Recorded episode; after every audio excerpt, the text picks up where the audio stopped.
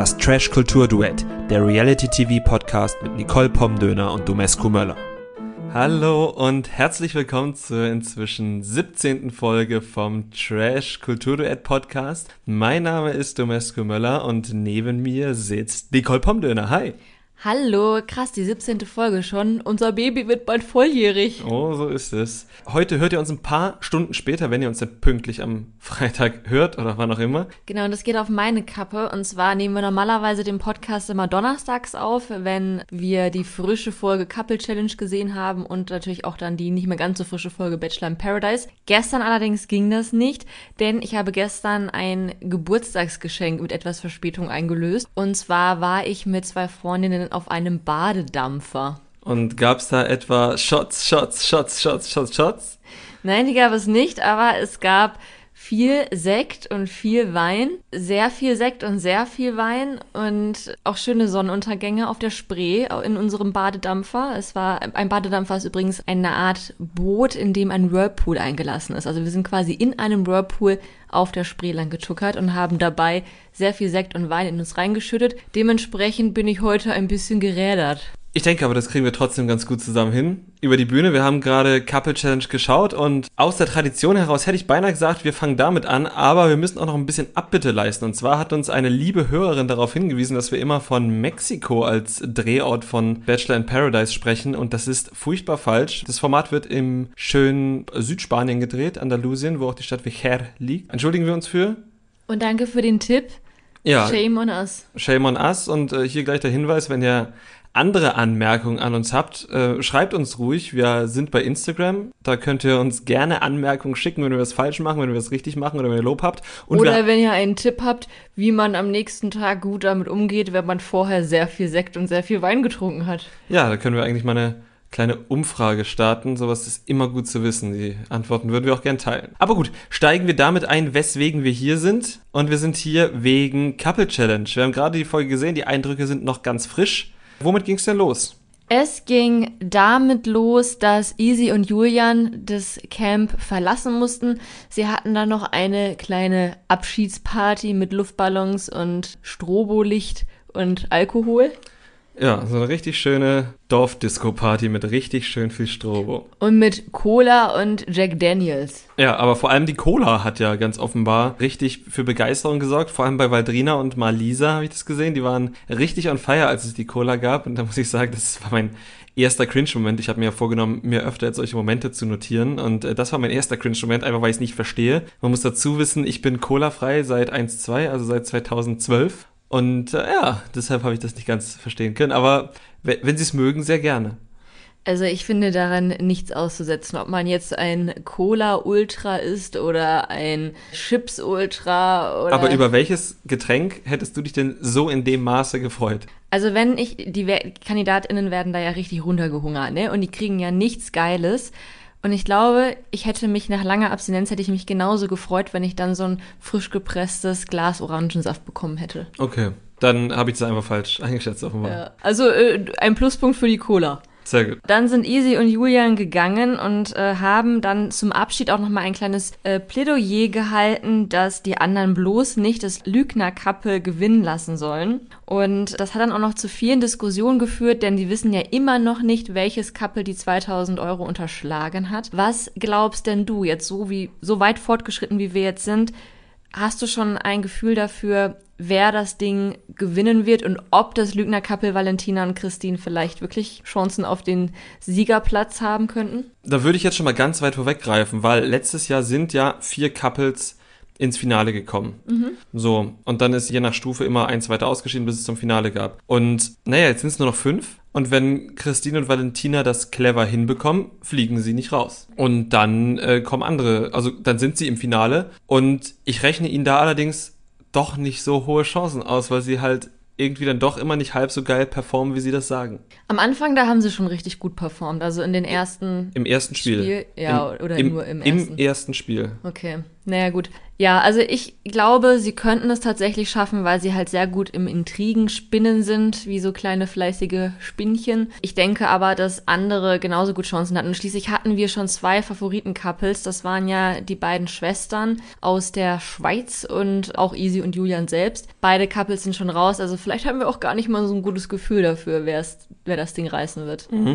Aber lass uns doch mal auf diese Intrigen eingehen, weil die aktuelle Intrige, das haben wir in dieser Folge gar nicht so gesehen. Die haben so ein bisschen gesagt, hm, wen nominiert man? Und also sie wollten eigentlich erreichen, dass Christina und Marco gegen Malisa und Fabio antreten. Und und dass die sich gegenseitig nominieren. Und dass sie sich gegenseitig nominieren sollen. Ich weiß jetzt am Ende nicht, wie es klappt und wie sie es in der nächsten Folge aufreißen. Aber allein, man hat in der Vorschau schon gesehen, dass Christina sich rumkriegen lässt mit dem Argument, lass uns das Freundepaar auseinanderkriegen. Es gibt nach dieser Nominierung keine weitere Nominierung. Das heißt, die Freunde können sich dann gegenseitig nicht mehr den Rücken stärken. Also es ist so ein absolutes Scheinargument. Ich muss auch sagen, dass das diese Szene aus der Vorschau, in der man gesehen hat, wie Christina einen Pakt mit Christine und Valentina schließt, das war mein absoluter Cringe-Moment und das hat mir auch schon wieder die Lust auf die nächste Folge genommen, weil es ist halt wie in so einem Film. Man möchte jetzt endlich, dass die Bösewichte jetzt mal die Konsequenzen tragen müssen und dass die sich da halt nicht immer weiter irgendwie durchschlingeln und trotzdem noch ganz viel über Authentizität und Fake sprechen. Mhm, es ist wie so ein Thriller ja am Ende, weil ein Thriller zeichnet sich ja dadurch aus, dass man halt weiß, wer der Bösewicht ist. Und wir als Zuschauer wissen die ganze Zeit, wer, wer denn die sind, die die 2000 Euro da quasi unterschlagen haben. Und die anderen wissen es halt nicht. Und du siehst sie halt immer wieder alleine in diese Hütte im Wald tappen. Du siehst einen nach dem anderen. Mal Lisa siehst du da rein tappen. Du siehst jetzt in der Vorschau Christina in diese Hütte im Wald tappen. Und irgendwann kommt da halt dieses Monster raus und verschlingt sie. Das wird passieren. Die das Monster sind schon unter euch, liebe hm. Leute. Genau. Mein anderer Cringe-Moment hat auch mit äh, Christine und Valentina, beziehungsweise dann ganz konkret mit Christine zu tun.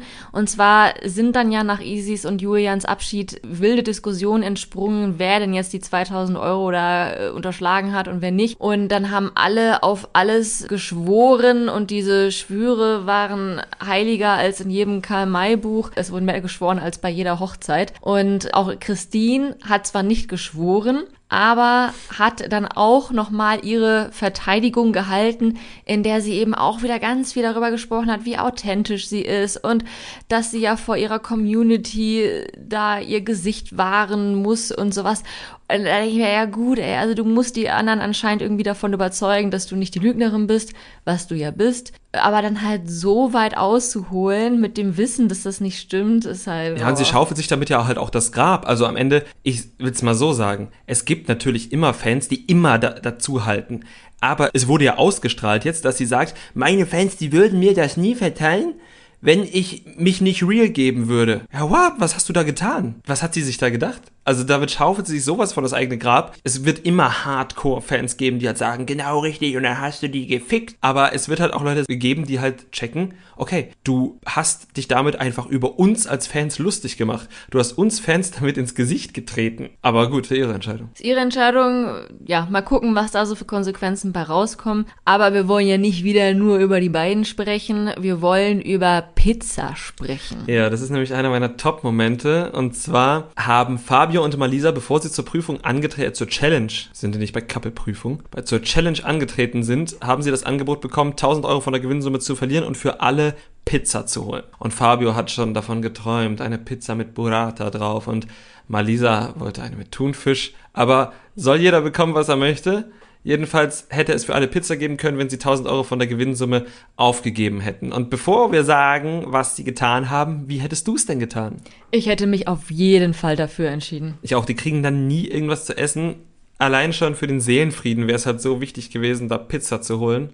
Und ich meine, bei 58.000 Euro, die sie dann nach der Challenge noch hatten, was machen da 1000 Euro mehr oder weniger für einen Unterschied, wenn du Ultrahunger hast, voll abstinent lebst dort und dann kannst du eine richtig geile Pizza bekommen. Aber Fabio und Malisa haben sich wahrscheinlich, weil sie schon so viel verloren hatten, dagegen entschieden und äh, Fabio hat wirklich drunter gelitten. Das war mein Top-Moment. Fabio hat dann wirklich ein Tränchen verdrückt und auch gesagt, die Pizza kostet nicht 1000 Euro. Was soll das? Nie kosten 10 Pizzen 1000 Euro. Was sollen das für Pizzen sein? Und Ich kann ihn so verstehen, es ist so schlimm. Ja, ich, mir, geht's genauso. Es war auch mein Top-Moment. Ich habe mir auch dran geschrieben, I feel your pain. Ich glaube, jeder, jede von uns kann sich da hineinversetzen, wenn man unbedingt eine Pizza haben möchte und dann kriegt man sie nicht und man hat sich auch noch sogar selbst dagegen entschieden aus, aus guten Gründen. Das tut weh. Ja, wirklich. Cedric hat die Entscheidung total unterstützt, waren wahrscheinlich eh ungute Kohlehydrate, wären das gewesen, von daher. Schlechte Fette. Schlecht, na, aber wer weiß. Keine Ahnung. Ich bin kein Ernährungswissenschaftler. Genau. Dann kam es zur Challenge. Es war eine Rechenaufgabe-Challenge.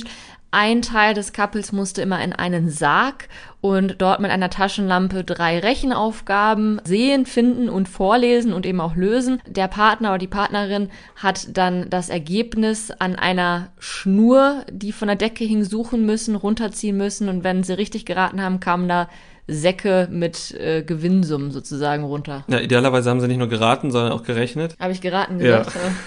Ich aber, hätte geraten. Du hättest geraten, aber das Schlimme war ja auch, die Seile waren nicht nummeriert, sondern man musste von Anfang bis zum Schluss durchzählen. Das war halt noch eine erneute Schwierigkeit halt einfach. Und ja, also es war halt schon eine schwierige Prüfung.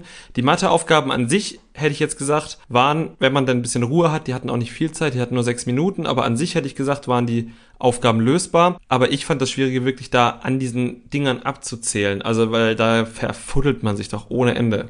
Es gab auch mehrere Paare, die an sich dann schon eine Aufgabe gelöst hatten, aber dann eben beim Zählen der Schnüre dann wieder vergessen haben, nach welchem Ergebnis sie gerade suchen, weil sie dann halt auch noch andere Zahlen im Kopf hatten, sich dann auch noch irgendwie gestresst gefühlt haben. Und das kann ich sehr gut verstehen. Also für mich wäre das die absolute Albtraumprüfung gewesen. Wir lesen jetzt nicht die Aufgaben einzeln vor, aber ich glaube, da war halt die Schwierigkeit, war ein bisschen Punkt vor Strichrechnung manchmal. Oder halt einfach, dass es sehr hohe Zahlen waren, die man addieren und subtrahieren musste.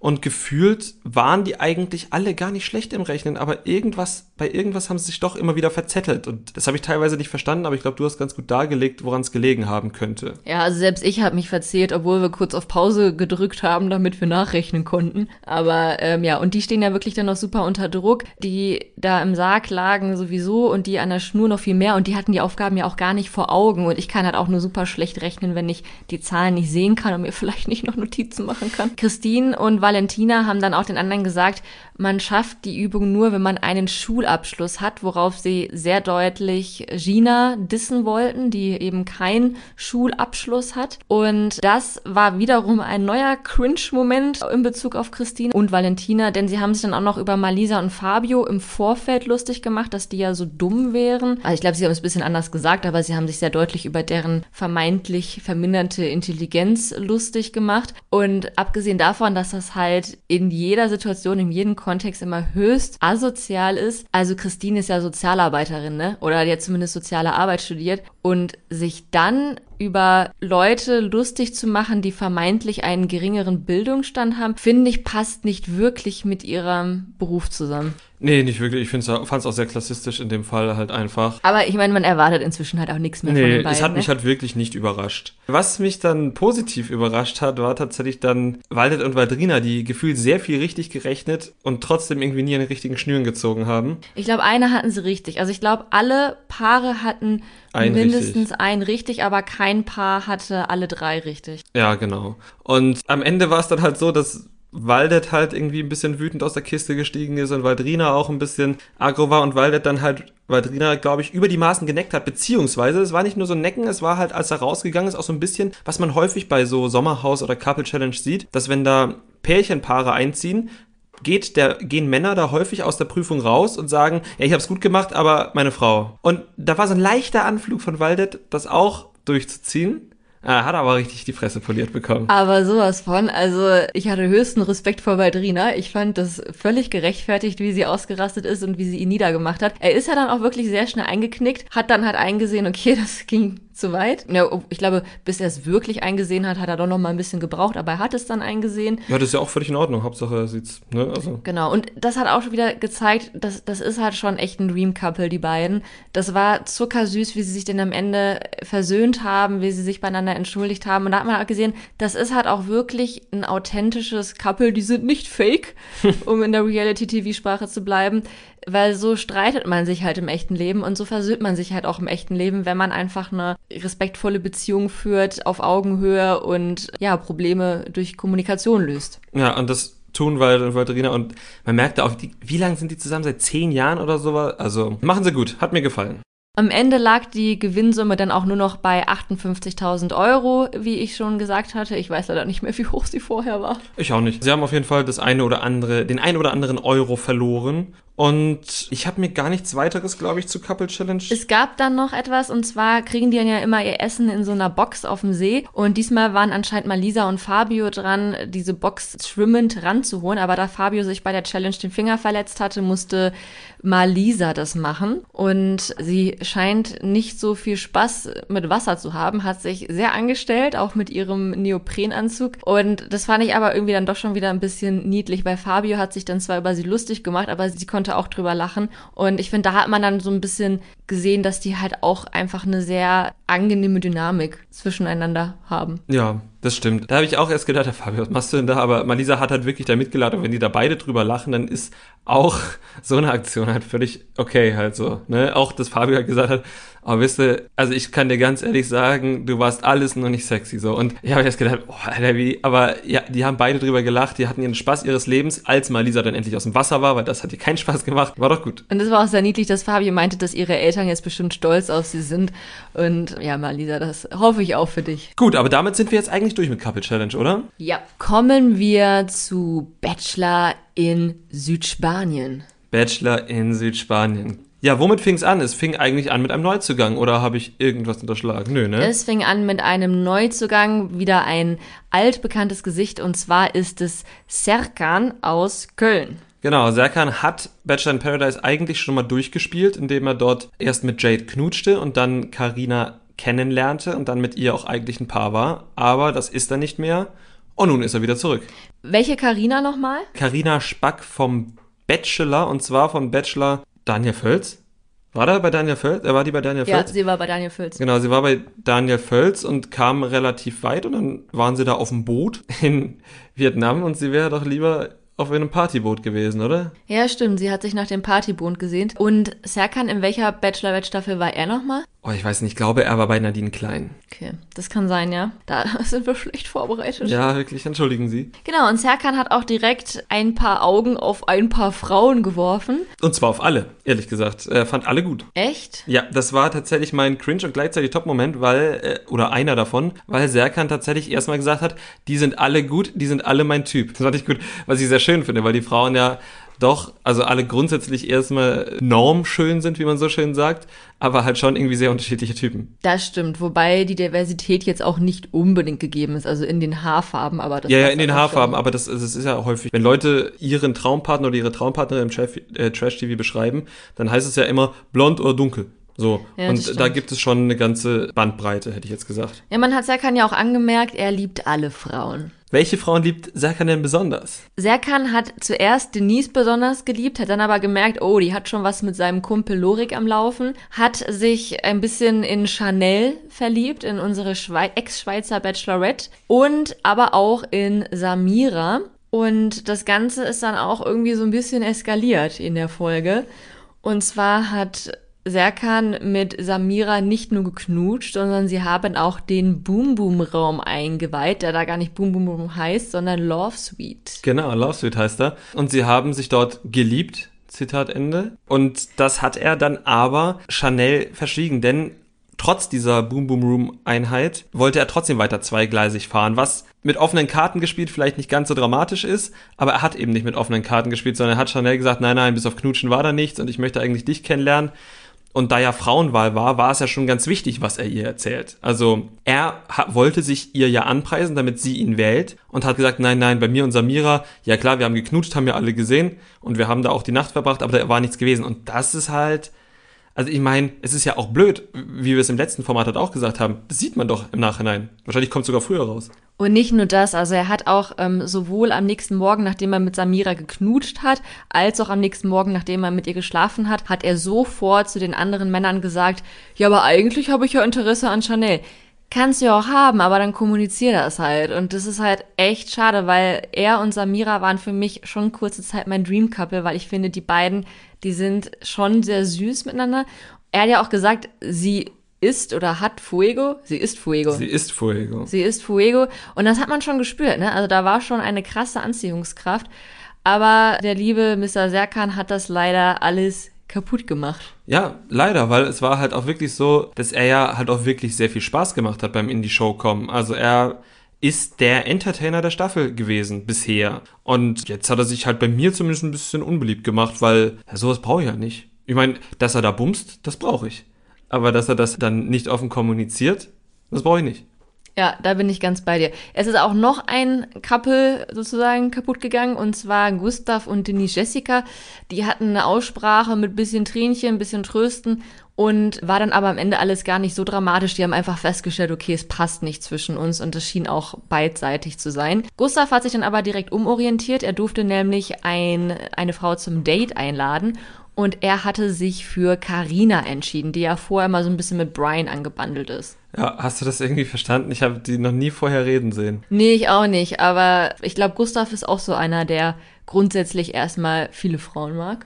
Ja, das stimmt. Und Carina kam ja auch ohne Reden beim Bachelor ziemlich weit. Das stimmt. Das stimmt. Bei ihrem Date haben sie dann irgendwie so ein, wie nennt man das denn, so ein Liegefahrrad-Segel-Dings gemacht. Also sie haben quasi auf Land gesegelt. Es ist ja quasi wie so ein Se Ein-Mann-Segelboot, Surfboard, nur halt nicht auf dem Meer, sondern auf Rädern. Ja. ja. Das haben sie gemacht und Karina konnte es besser als Gustav, zumindest das Fahren. Karina ist sehr schnell gefahren, Gustav ist stehen geblieben, aber Karina ist dann ständig umgefallen. Also keiner konnte es eigentlich so richtig. Ja, es hatte so ein bisschen was von so einem Slapstick-Movie. Aber Gustav hat immer sehr charmant, sehr heldenhaft Karina wieder aufgeholfen. Ja, er ist ja eh nie gefahren.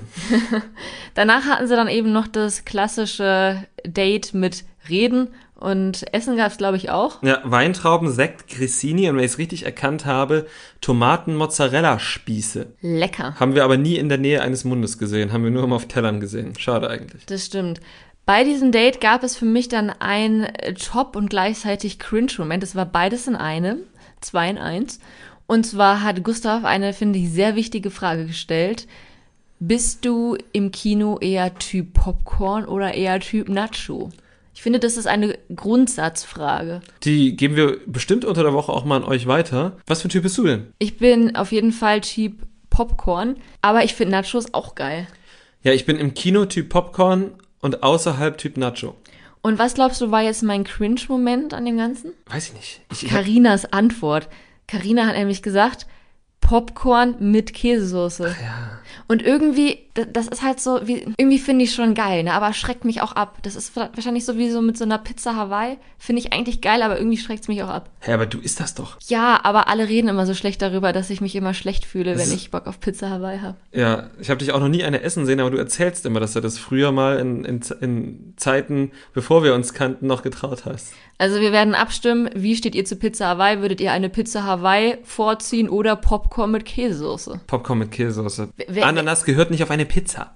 Ich würde auch gerne wissen, wer von euch hat überhaupt schon mal Popcorn mit Käsesoße gegessen und wenn ja, wie macht man das, ohne sich dabei komplett voll zu besudeln und danach duschen zu müssen? Eine Gabel. Okay, es, es wird nicht besser.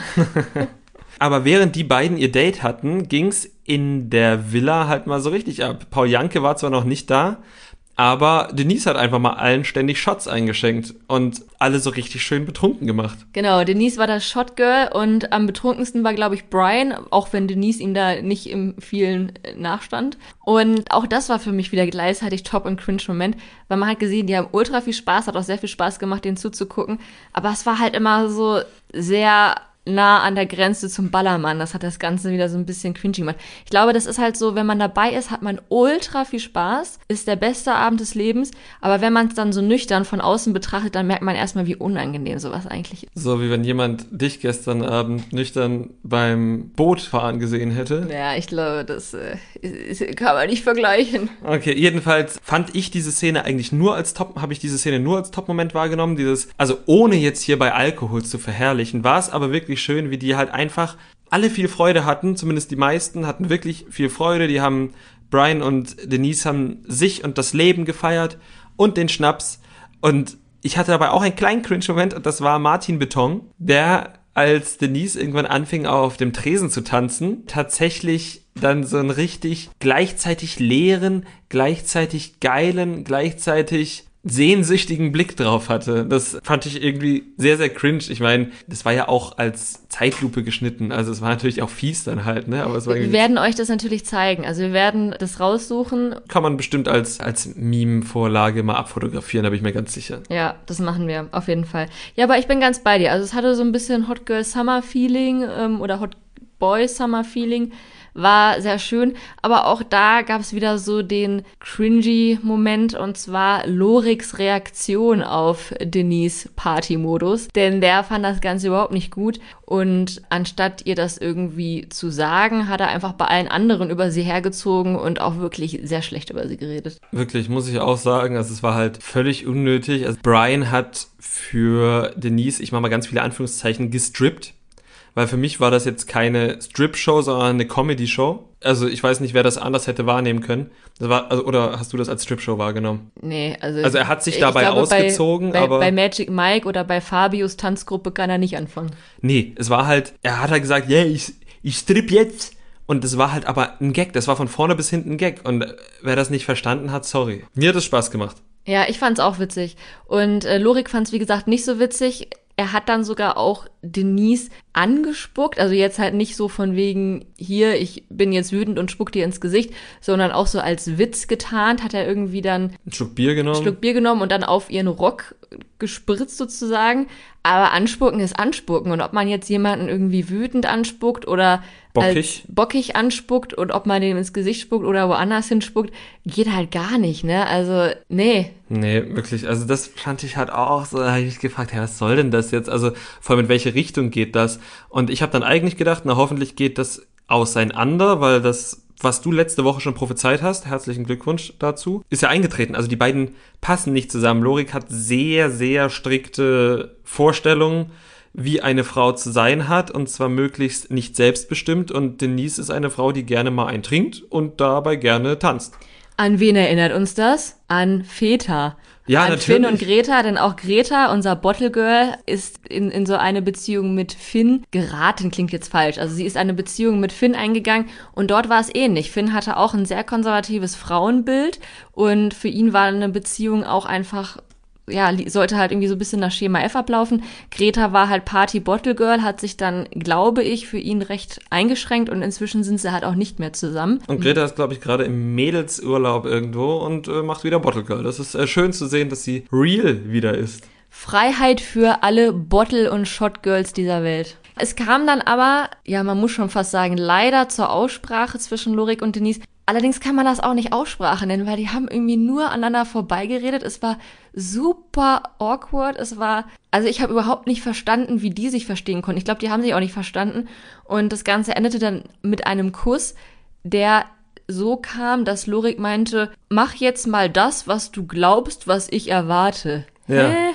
Ich habe auch gedacht, also dieses ganze Gespräch war so cringe. Ich verstehe auch gar nicht, wieso sie sich danach verstanden haben. Entweder war da der Cutter am Werk, der André Mangold letztes Jahr im Sommerhaus so schlecht geschnitten hat, so dass wir einfach jetzt gar nichts verstanden haben, was da passiert ist. Oder aber dieses Gespräch ist einfach voll an beiden vorbeigelaufen und beide sind nur in die Idee verliebt, einander zu mögen, weil irgendwie wollten beide ja offenbar positiv aus diesem Gespräch rausgehen, aber sie haben ja zumindest nichts, was wir gesehen hätten, dafür getan, dass es so wird. Naja, wir bleiben natürlich dran. Ähm, ich sehe keine rosige Zukunft für die beiden, aber. Ja, rosig.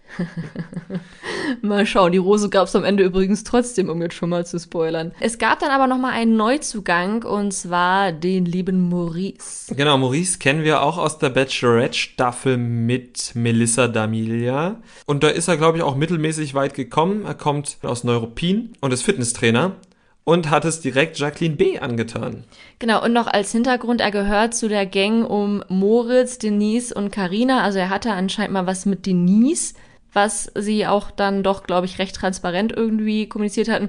Und es war wohl eine sehr ähnliche Geschichte zu der, die Moritz und Karina hatten. Also irgendwie war es dann allen ein bisschen unangenehm. Ich glaube, die Kommunikation lief danach auch nicht ganz so gut. Äh, immerhin waren sich beide Seiten sicher, dass da halt gar keine Gefühle mehr im Spiel sind und sich jetzt niemand irgendwem noch was schuldig ist. Dann durfte Moritz sich ja eine Frau aussuchen, mit der er dann aufs Date fährt. Maurice. Maurice, Entschuldigung. Maurice durfte sich eine Frau aussuchen und entschied sich für Jacqueline B. Genau, Jacqueline B. nochmal so als Erinnerungsauffrischer ist die, das klingt immer so blöd, eine Frau auf, aus Muttersein zu reduzieren, aber die, über die wir schon mal gesprochen haben, weil sie zwei Kinder hat und dabei einfach sehr authentisch wirkt, weil sie eben auch meinte, hier, ne, ich habe auch noch Kinder, ich habe auch noch ein Leben, ich habe einen Job. Mein Leben dreht sich nicht nur um Reality-TV oder um Männer. Ein Kennenlernen will sie trotzdem und wie sie schnell durchblicken ließ, hat sie schon vor dem Format gehofft, dass Maurice da reinkommt und offenbar will sie gerne Maurice kennenlernen. Aber offenbar hat sie sich gar nicht so gut über ihn informiert, denn A wusste sie nicht, was sein Job ist und zweitens war sie sehr überrascht, wie jung er ist. Er ist nämlich erst 26, sie ist 32 und anscheinend dachte sie, dass er auch schon eher so um die 30 ist. Und in der IT-Branche arbeitet. ja, wobei sie ihn da vielleicht auch einfach nur geneckt hat. Das kann sein. Jedenfalls war ich dann schon überrascht, weil sie klang wirklich so, als hätte sie sich sehr auf ihn gefreut. Und dass sie dann nicht mal vorher Google in die Hand genommen hat, um zu gucken, wie alt der, der Mann ihrer Träume vielleicht ist. Naja, aber gut. Alter muss ja nun wirklich nichts heißen. Es gibt sehr viele sehr glückliche Paare mit einem teilweise viel größeren Altersunterschied als sechs Jahren. Das sollte nicht das Problem sein. Viel größeres Problem sehe ich darin, dass Maurice offenbar einen sehr großen Drang hat, sich zu reproduzieren. Genau, und er hat auch erst gesagt, dass er unbedingt möchte, dass sein erstes Kind auch das erste Kind der Frau sein wird. Also dass sie gemeinsam dieses diese Erfahrung zum allerersten Mal machen, was ich jetzt durchaus erstmal verstehen kann, so wie er das geschildert hat. Aber Jacqueline hat ja schon zwei Kinder und er ist dann da auch noch mal so ein bisschen zurückgerudert von wegen, ja, ne, würde mich auch über deine Kinder freuen, aber ich will halt schon auch ein eigenes und da ist Jacqueline, glaube ich, nicht mehr so der große Fan von. Nee, aber es ist natürlich trotzdem gut, das direkt zu kommunizieren, auch wenn er es irgendwie ein bisschen cringe gemacht hat. Aber es ist ja ganz sinnvoll. Also jetzt mal ganz ehrlich, wenn es wirklich sein großes Ding ist, er möchte sich reproduzieren und ein eigenes Kind. Und Jacqueline sagt, na du, für mich kommt es nicht in Frage, was ja bei beiden im Moment nicht so krass ist, ne? Aber angenommen, sie würde es sagen, dann würde weiteres Kennenlernen eher wenig bringen. Außer sie lernen sich kennen, lernen sich lieben, reden dann nochmal drüber und dann kommt eine andere Entscheidung von einem der beiden. Aber eher würde ich halt sagen, wenn da halt wirklich die Fronten festgefahren wären, bräuchte man halt nicht drüber reden. Das stimmt. Aber vielleicht wollen sie auch einfach nur eine schöne Zeit miteinander haben in Südspanien und nicht in Mexiko. und dann ist es ja auch egal. Ne? Also es ist gut, dass sie das jetzt wissen und wenn es halt wirklich ernster werden sollte, dann müssen sie sich da halt einfach nochmal irgendwie zusammensetzen und das ausdiskutieren. Aber für den Moment ist es ja völlig in Ordnung. Das stimmt man hat auch gemerkt, es vibet ganz gut zwischen den beiden. Also die schienen jetzt trotz dieser Meinungsverschiedenheit voneinander angetan gewesen zu sein. Und Jacqueline hat auch direkt nach ihrem Date die Front mit Martin Beton klar gemacht und ihm gesagt, du, bald ist die Nacht der Rosen, meine Rose kriegst du nicht. Und ich finde, das war sehr fair von ihr, weil er dadurch auch nochmal die Chance hatte, sich dann eben nochmal auf andere Frauen zu konzentrieren und ein bisschen rumzuschleimen in der Hoffnung, dass ihn auch noch eine andere will. Genau, denn inzwischen sind es zwei Männer mehr als Frauen und es ist dementsprechend Frauenwahl. Und wenn du nicht noch irgendwie ganz viele Momente hast, die du loswerden möchtest. Ah, doch, eine Sache habe ich nämlich noch. Und zwar hatten wir nämlich ja diese Serkan-Sache angesprochen. Und wen wir die ganze Folge nicht gesehen haben, bis 20 Minuten vor Schluss, war unser Freund Janis. Und Janis macht quasi das gleiche wie Serkan, nur aus der in Anführungszeichen Loser-Position. Zwar hält er sich nämlich auch Chanel und Samira beide warm, sagt ihnen unterschiedliche Sachen. Man hat von beiden kurze Gespräche nur gesehen, aber gegenüber Chanel äußert er sich schlecht über Samira und gegenüber Samira äußert er sich schlecht über Chanel, um dann von der Enttäuschten die Rose zu bekommen. Und ich nehme schon mal vorweg, es hat funktioniert. Echt? Hat er sich bei Chanel auch negativ über Samira geäußert? Das weiß ich gar nicht mehr. Also gegenüber Samira auf jeden Fall schlecht über Chanel. Ja. Und ich glaube, bei Chanel hat er sich vor allem positiv, ja okay, vielleicht da hat nicht, aber gefühlt hatte ich den Eindruck, er hat da auch beide gegeneinander ausgespielt, um dann die abgelegte von Serkan von sich zu überzeugen und das fand ich auch auf der einen Seite clever, auf der anderen Seite erbärmlich. Es bleibt auf jeden Fall sehr, sehr spannend, wie es jetzt mit denen allen weitergeht. Denn die sind jetzt auch tatsächlich alle weiter. Die Nacht der Rosen lief nämlich so, dass Denise wenig überraschend dann Lorik ihre Rose gegeben hat. Chanel war die nächste, also es war ja Damenwahl, und sie hat nämlich nicht Jani genommen, sondern Serkan hat sie ihre Rose gegeben. Ja, und da hat dann Samira die äh, wichtige Frage gestellt, was hat er ihr erzählt, dass sie ihm jetzt die Rose gibt? Und die, die Antwort ist ja, er hat erzählt, zwischen euch lief nichts.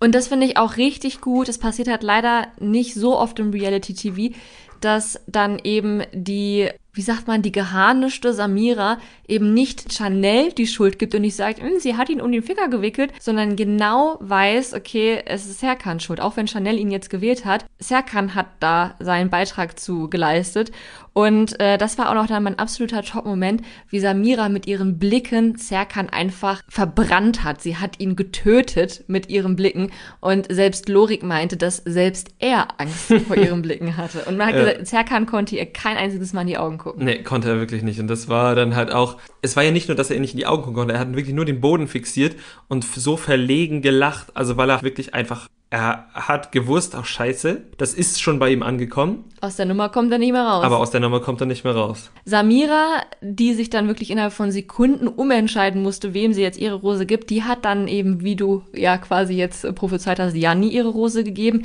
Es klang nach einer Freundschaftsrose, aber mal gucken, was da alles noch gehen wird, ne? Wir werden sehen. Jacqueline B. hat dann, wir müssen sie gar nicht mehr Jacqueline B. nennen, Nein, es gibt ja nur eine Jacqueline. Ja. Jacqueline hat Maurice ihre Rose gegeben, also das war ja dann auch von vornherein schon klar, blieb Denise Jessica. Die hing so ein bisschen zwischen den Seilen. Ja, die hing eigentlich zwischen drei Männern, und zwar Brian, Moritz und Martin Beton. Und also man hat eine Szene gesehen, wo man schon dachte, also eigentlich hätte die, glaube ich, gerne Moritz gewählt. Nur Moritz hat sich so selten dämlich angestellt, hat anstatt sich die Chance zu wahren, hat er halt lieber irgendwie gesagt, nee, wird nichts mit uns so. Genau, aber halt auch so, so richtig unangenehm. Er hat dann halt irgendwie noch so rumgedruckt, sodass halt total klar war, was er sagen will, aber er hat es halt einfach nicht direkt gesagt. Und ich glaube, das hat es dann für sie auch nicht besser gemacht, weil er dadurch halt auch nicht so ehrlich wirkte. Ja, also da hat er wirklich auch keine gute Figur gemacht, weder taktisch noch von, von Ehrlichkeit her. Genau. Sie hat dann letztendlich Brian ihre Rose gegeben, was glaube ich auch nochmal alle sehr überrascht hat, vor allem Gustav, dem einfach alles aus dem Gesicht gefallen mhm. ist. Und das hat aber wiederum Karina die Entscheidung, die die letzte Rose vergeben musste, deutlich erleichtert, weil Brian, der mit dem sie vorher verkappelt war, ihr safe war. Genau, dann blieben für sie noch Moritz, Martin Beton und Gustav. Dass sie Moritz nicht wählt, war von vornherein klar, denn die beiden hatten ja schon mal was miteinander, was nicht gut ausgegangen ist. Und dass sie dann eben Gustav die Rose gegeben hat, mit dem sie noch dieses Date hatte und nicht Martin Beton, der halt irgendwie so die letzten zehn Minuten noch versucht hat, ihre Rose zu bekommen, war eigentlich auch klar. Ja, also das hat mich jetzt nicht wirklich überrascht. Sie hatte ja ein gutes Date mit Gustav. Also sie hatten jetzt ja Kontakt. War ja auch irgendwie ganz nett. Ja, wobei ich auch da nicht wirklich die große Zukunft sehe, weil ich glaube, dass Gustav ihr schon zu schnell zu schön war und ja, bisschen, bisschen zu touchy. Also irgendwie war da ja eine ganz komische Sache mit seiner Hand unterm Kissen. Was war denn da unter dem Kissen? Was glaubst du war unter dem Was hatte Gustav unter dem Kissen? Ich glaube, es war seine Hand. Ah, okay. Was glaubst du denn, was er unter seinem Kissen hatte? Weiß ich nicht. So sein Penis. Sein Penis. Nein, weiß ich nicht. Irgendwas hatte Gustav unter dem Kissen und Karina sollte die Hand auch unter das Kissen machen und hat das, wenn sie nicht gerade die Hand am Glas hatte, auch gemacht. Ja, aber es war irgendwie eine etwas merkwürdige Situation. Wie auch immer, Moritz und Martin Beton sind beide raus. Irgendwie um Moritz finde ich es ein bisschen schade, weil ich, also ich habe glaube ich nicht viel Positives in diesem Podcast bisher über ihn gesagt, weil er bisher nicht so doll in Erscheinung getreten ist und wenn, hat er ziemlich viel rumgedruckst. Sowohl in der ersten Folge mit Carina als auch jetzt in dieser Folge. Ich habe ihn mit seinem Kuss mit Felissa verteidigt, aber ansonsten, ich hätte einfach gern mehr von ihm gesehen, weil er so ein normaler Typ ist. Und das Fernsehen braucht auch normale Typen, einfach nur als Gegenpol zu diesen ganz lauten Leuten. Sehe ich genauso. Also ich hätte auch sehr gerne noch mehr von ihm gesehen. Ich finde, er wirkt jetzt erstmal grundsätzlich sehr sympathisch und wäre nicht verkehrt gewesen in, in diesem Format. Aber naja, hätte nicht sollen sein. Was haben wir in der Vorschau gesehen? Wir haben gesehen, die Wildcard-Leute kommen rein. Ich bin sehr gespannt, wie die Leute darauf reagieren werden. Ob die Wildcard-Leute überhaupt performen werden, weil die ja eben nicht die Erfahrung aus einer Bachelor- oder Bachelorette-Staffel haben. Ich stelle es mir auch spannend vor. Also einerseits ist es natürlich eine ganz gute Möglichkeit für die Leute, die jetzt halt noch nicht so ganz festgefahren sind, so wie Denise Jessica zum Beispiel, sich da nochmal komplett neu zu orientieren. Auf der anderen Seite könnte ich mir auch vorstellen, dass da vielleicht so eine gewisse Dynamik entsteht, von wegen, hey, wir sind die mit Fernseherfahrung, wir haben alle schon mal beim Bachelor oder bei der Bachelorette äh, mitgemacht, ihr nicht. Ja, weiß ich noch nicht so genau. Lassen wir uns überraschen. Das wär's eigentlich für heute, würde ich sagen, wenn du nichts weiteres hast. Wir kommen in der nächsten Woche wieder pünktlich, hoch und heilig versprochen. Und in der übernächsten Woche kommen wir dann sogar mit der neuen Staffel Temptation Island VIP. Temptation. Temptation. Dann wünschen wir euch eine schöne Woche, viel Spaß beim Hören, empfehlt uns weiter. Tschüss und Ade. Bis dann. Das Trash Kultur Duett, der Reality TV Podcast mit Nicole Pomdöner und Domescu Möller.